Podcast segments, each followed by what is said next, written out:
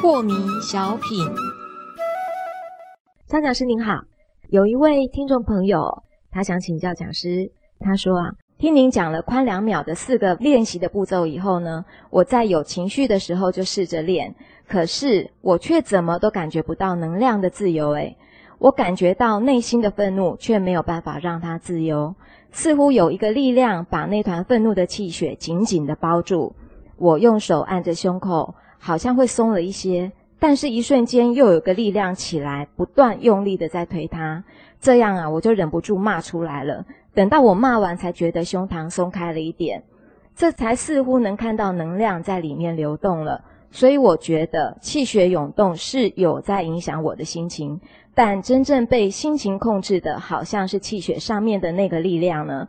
请问讲师是不是这样的呢？那我们平时要怎么样来练习看清楚和放下那个力量呢？讲师是的，那么这位朋友的问题呀，可见得他对内在情绪啊正在发生的时候的关照，似乎呢有那么一点眉目了哈，因为他似乎看到了愤怒的时候的一个力量，在这个气血里面在涌动着，然后推动着它，对不对？是。那么他现在的问题就是说，嗯，他看不到这个里面的能量的自由的流动。嗯，对，我们说这个宽两秒四步骤嘛，第一个是觉知心情来了，哎，这个朋友呢，他已经知道自己有心情来了，是，然后呢，他用手呢去触碰他的内心啊，所以也没有问题了，是，然后呢，第三个是我们关照着内在能量的自由，对，那他说他看不到能量的自由，是，好，现在这问题是不是在这里啊？是啊，这个宽两秒的四步骤的最重点，也就是这个第三个步骤啊，你能不能从情绪里面解脱出来？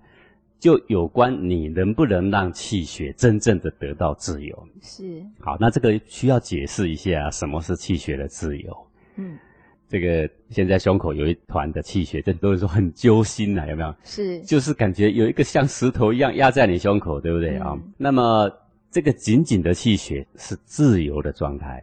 什么叫自由呢？就是你不去对它做任何的干涉。是。就让它揪吗？对，那你就说，那我不去干涉它，它揪在那吗？对吧？好，你也别抵抗它，然后你就会说，哦，那我不抵抗它，还不是揪在那吗？对的，没有错。你只要不去动它，不去抵抗它，不给它任何分别之见的时候，是，它就算是有一个小小的力量压在你的胸口，一点都不会有妨碍的。你会在那个小小的力量还存在你胸口的时候，你就已经感到轻松跟解脱。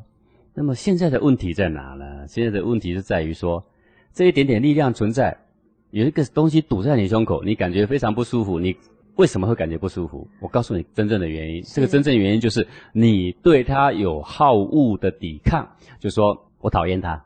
嗯，你想把它弄走的这个意念，就是造成痛苦的泉源。那是不是我真的大声骂出来以后，他的气血就会弱一些呢？那个感觉，这一般人都是这样，就是因为我发脾气之后的那个气血能量的转移的形态，那原本很紧的就变比较松。嗯，然后呢，你就会觉得说骂人是很有效的。好，是。但是呢，下一次如果还有一个气血来，是不是还要骂人？是。啊，还要再跟人际产生对抗，对不对？对。那这个有时候对外面来讲，就会形成人际上很大的一个伤害。还有有时候我们的理不一定正啊，但是因为你胸口堵一团，你还是要骂人嘛。只是为了出那一口气。对，那没有道理还骂人的人，事实上多不多？很多。很多很多嘛。所以我们现在先别说你有没有道理，外面道理先别说。嗯。不论任何情境引起你的胸口堵堵的啦、酸酸的啦、震动的啦、涌动的啦，是。什么叫能量的自由？堵堵的就让它堵堵的，嗯哼，涌动的就让它涌动的。你看那个云，它该怎么飘就怎么飘；你看那个水该怎么流就怎么流，是。它该停止就停止，它该涌动就涌动。你只是接受它，你静静用手触碰着它，嗯，对不对？我不是第二个步骤说手触碰着内心的感觉的地方，是，其实就是黄庭一窍。我们也可以说是内心一窍，就在你胸口两乳的正中这个地方。对，慢慢的摸，你就会摸到每一次有情绪都在这个地方。是，不去抵抗它、排斥它，才叫做能量的自由。是，不能把它误解成我把能量扫掉了，嗯，才赶走了，叫做自由。是，那个是你认为的自由，不是能量的自由。所谓能量的自由是能量该停哪里就停哪里，爱在哪就在哪，爱什么形态就什么形态。是，可是讲师你这样说的好像很轻松很自在哦。那像我们一般人到底要练习多久才可以有那么一点点眉目？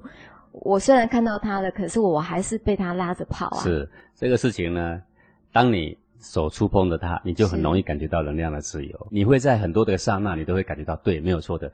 当我只是看着能量，不把它当情绪看，只把它当能量看的时候，当我全心接受这个能量的时候，嗯那一刹那你是非常轻松的。但是问题是这样，我们人的习性是非常顽固啊。嗯你一不注意，就开始对它有分别，就开始借着气血来的时候啊，是推动你的好恶的爱恨情仇的情绪。是然后你又会发现，你跟原来的还是一样，都没有变。嗯可是当你又在操作这个四步骤的时候，你会越来越熟练怎么把情绪看成真的只是能量，是你越来越能够体会在奔腾的情绪下越来越轻松。这个呢是一个练习题，是那多久呢？每一个人不一定，嗯哼但是要浅尝到它的味道呢，这个很简单。尤其是在禅修班的两天的课程的时候啊，是多半的同学在离营前，每一个人都尝到这个滋味的。是只是不表示说你回去的时候，你每一次碰到这个情境或这样的情绪呢，你都能够怡然自得，是不表示这样。但是我们知道说，越来越练习，然后并且走在一条完全正确的道路上，这个是一个很重要的事情。那就跟投篮一样，跟你用左手写字一样，你练习。你只要练习，你就会嗯进步的。对，所以那个宽两秒就很重要了。对的。嗯